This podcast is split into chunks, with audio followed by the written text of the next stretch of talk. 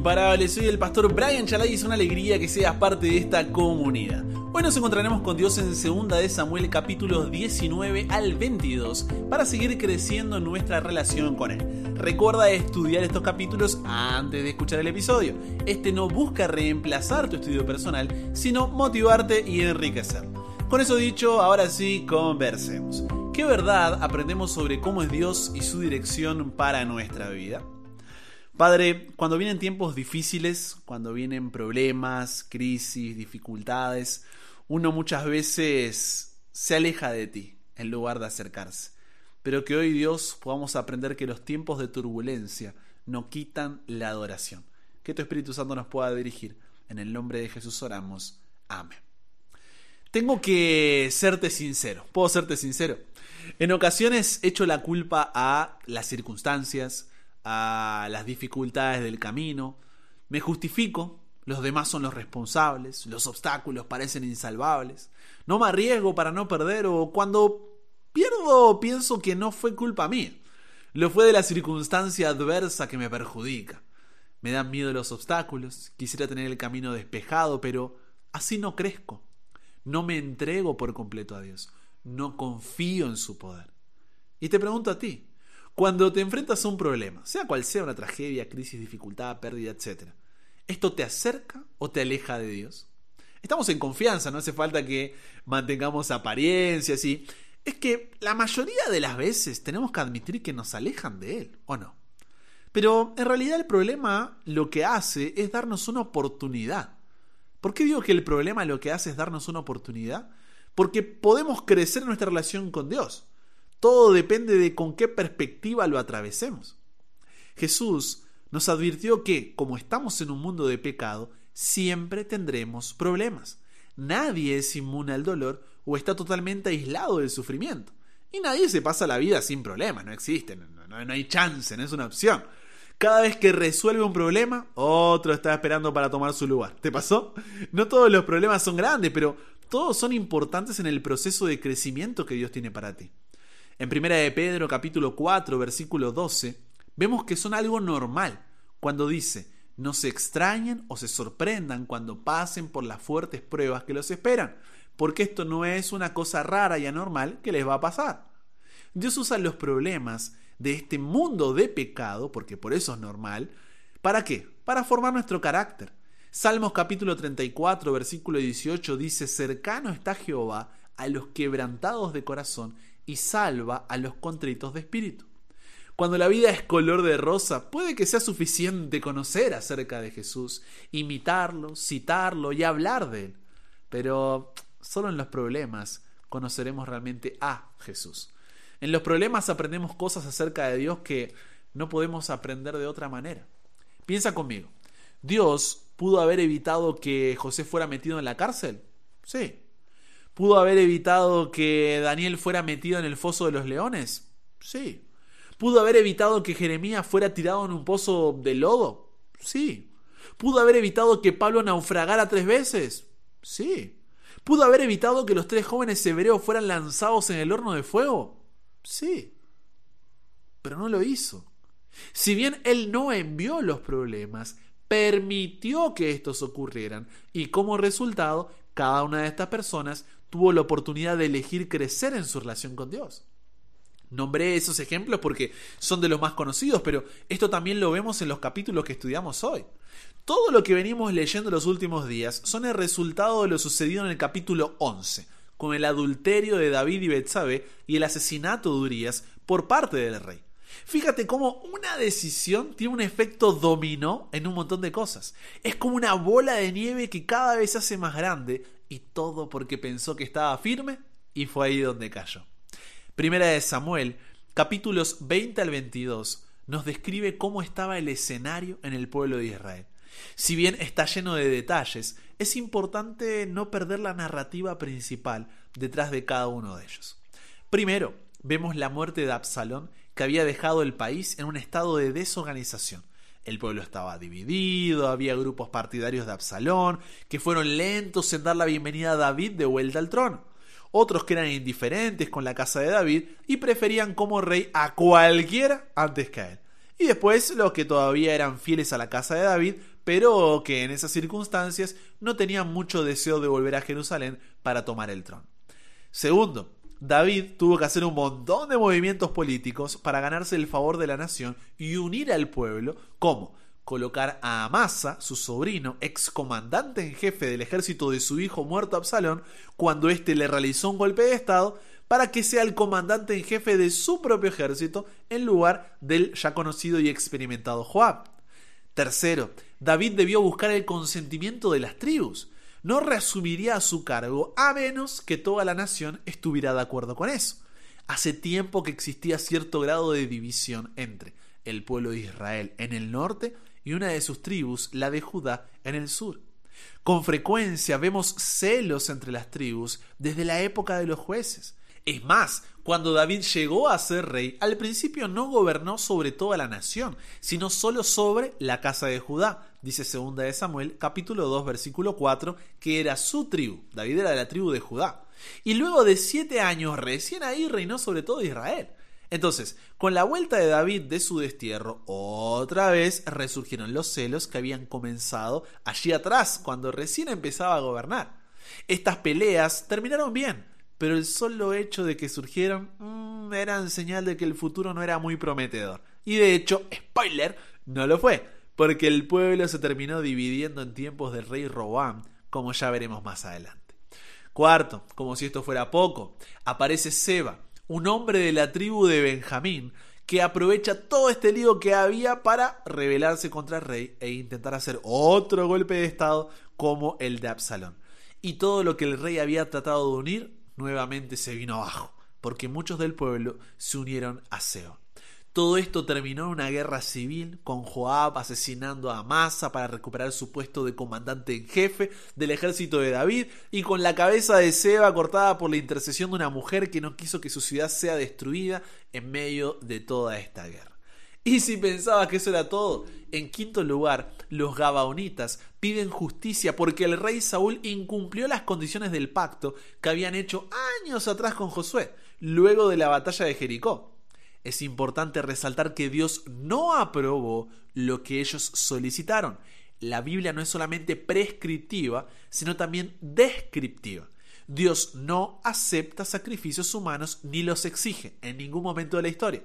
Solo nos está diciendo lo que sucedió.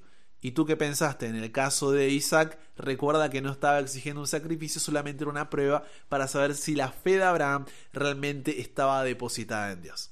Estos pocos sobrevivientes que habían quedado de Gabaón, ¿qué hicieron? Exigieron justicia por la destrucción y muerte de su pueblo en contra de lo que se les había prometido y pidieron que la familia de Saúl pague por lo que él había hecho. Y así sucedió porque habían hecho pacto antes, el cual Dios tampoco había aprobado.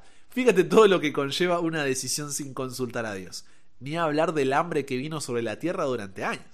Finalmente, en sexto lugar, el pueblo de Israel no solamente tenía sus guerras internas, sino que seguía enfrentándose a las naciones vecinas que querían destruirlo.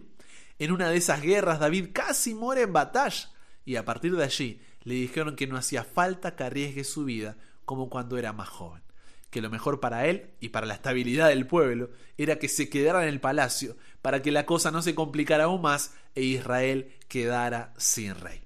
¿Por qué te cuento todo esto? Para hacerte una pregunta. ¿Tenía problemas David en su vida? más de uno y para nada simples como acabas de ver. Pero ¿qué dijimos al comienzo? Un problema lo que hace es darnos una oportunidad de qué? De crecer en nuestra relación con Dios. Todo depende con qué perspectiva lo atravesemos. Esto que sucedía podría tranquilamente haber alejado a David de Dios. Él podía decir, ¿por qué permitiste que mi hijo muera? ¿Qué haré con todo este pueblo que está dividido? ¿Cómo lidio con los celos entre los diferentes grupos? ¿Para qué me traes del destierro si otra vez van a intentar quitarme el trono? ¿Qué hago ahora que perdí a mi mano derecha en la batalla? ¿Por qué tengo que sufrir en el fuego cruzado de las consecuencias de las decisiones de otros? No somos tu pueblo. ¿Por qué permites que pasemos hambre? Ni siquiera me cuidas en la guerra a tal punto que debo quedarme en el palacio. Estas son algunas de las formas en las que David pudo haber reaccionado ante el escenario que describimos. Pero no lo hizo. Y eso que hasta su propia vida corrió riesgo. En lugar de eso, lo vio como una oportunidad para crecer en su relación con Dios, porque su fe no dependía de las circunstancias y sentimientos que éstas generan, sino de la fidelidad del carácter de Dios. Por eso, segunda de Samuel 22 es un capítulo hermoso que describe la perspectiva desde la cual David atravesó estos problemas. Me encantaría leerlo todo porque no tiene desperdicio, pero por cuestión de tiempo voy a resaltar algunas partes nomás. Comienza el versículo 2 en adelante diciendo, Jehová es mi roca y mi fortaleza y mi libertador. Dios mío, fortaleza mía, en él confiaré. Mi escudo y el fuerte de mi salvación, mi alto refugio. Salvador mío, de violencia me libraste, invocaré a Jehová, quien es digno de ser alabado, y seré salvo de mis enemigos. Versículo 7. En mi angustia invoqué a Jehová y clamé a mi Dios. Él oyó mi voz desde su templo, y mi clamor llegó a sus oídos. Versículo 31 en adelante. En cuanto a Dios, perfecto es su camino, y acrisolada la palabra de Jehová. Escudo es a todos los que en él esperan. Porque ¿quién es Dios sino solo Jehová? ¿Y qué roca hay fuera de nuestro Dios? Dios es el que me ciñe de fuerza y quien despeja mi camino. Finalmente, versículo 50 en adelante. Por tanto yo te confesaré entre las naciones, oh Jehová, y cantaré a tu nombre. Él salva gloriosamente a su rey y usa de misericordia para con su a David y a su descendencia para siempre. ¡Qué lindo! Cada problema es una oportunidad para formar el carácter y cuanto más difícil es el problema, mayor potencial tiene para desarrollar tu músculo espiritual y tu fibra moral. Los problemas son temporales, pero tu carácter durará para siempre. Además, conocerás a Dios y lo experimentarás de una forma sin igual. Los problemas no producen automáticamente lo que Dios quiere. Ojo con eso también. Muchas personas escogen amargarse en lugar de mejorarse y nunca crecen. La pregunta es, ¿cómo cambiar la perspectiva para mirar los problemas como lo hizo David? Mira, hay tres formas prácticas. Primero, recuerda que el plan de Dios es bueno. Dios sabe qué es lo mejor para ti y tiene tus mejores intereses en mente. Es vital que mantengas concentrada tu mente en el plan de Dios, no en el problema. Así fue como Jesús aguantó el padecimiento de la cruz por ti y por mí. Necesitas ser paciente a largo plazo y perseverante a corto plazo. Como dice Romanos 8:18, pues tengo por cierto que las aflicciones del tiempo presente ni se comparan con la gloria venidera que en nosotros ha de manifestarse.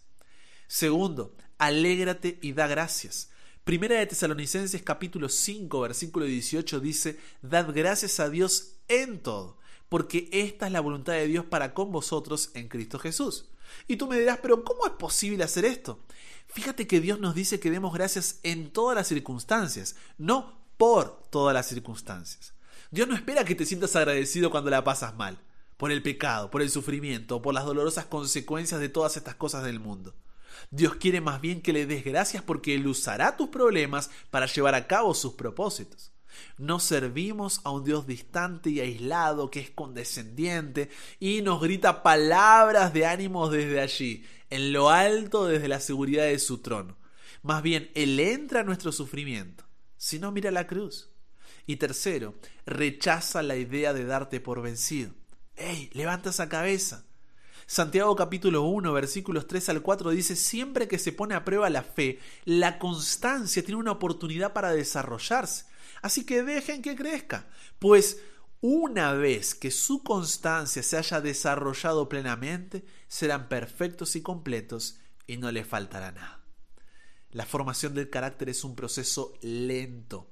Cuando tratamos de evitar o de escapar de los problemas de la vida, le provocamos un alto al proceso retardamos nuestro crecimiento y en realidad acabamos con una clase peor de dolor, el tipo de dolor inservible que acompaña la negación y el escape. Si estás enfrentando problemas en este momento, no te preguntes por qué yo. Más bien pregúntate qué quieres que aprenda, Señor. Después confía en Dios y continúa haciendo lo correcto. Conversamos con Dios sobre esto. Padre, qué difícil es en tiempos de turbulencia continuar adorando. Pero gracias porque el ejemplo de David nos muestra que debemos colocar la vida en perspectiva y ver la oportunidad detrás de todo lo que estamos atravesando. No es fácil, quizá ahora mientras hablo incluso ni siquiera sea fácil, pero porque todavía no cambiamos esa perspectiva. Para eso ayúdanos a recordar que tu plan es bueno, a alegrarnos y dar gracias y a rechazar la idea de darnos por vencido, sino a aferrarnos a ti y que esto sea una oportunidad para crecer en nuestra relación contigo. Nos entregamos hoy a ti, Dios. Cámbianos, renuévanos, transfórmanos, somos tuyos. En el nombre de Jesús oramos. Amén. Y con eso llegamos al final. Comparte con otros lo que aprendiste hoy. Súmate a la comunidad en WhatsApp totalmente gratis si todavía no lo has hecho para recibir una notificación en tu celular cada mañana, escuchar los episodios sin conexión, tener material extra de hacer tus preguntas, acceder a contenido exclusivo y te espero en el siguiente para que nunca pares de aprender y nunca pares de crecer. ¿Por qué? Porque hasta el cielo no para.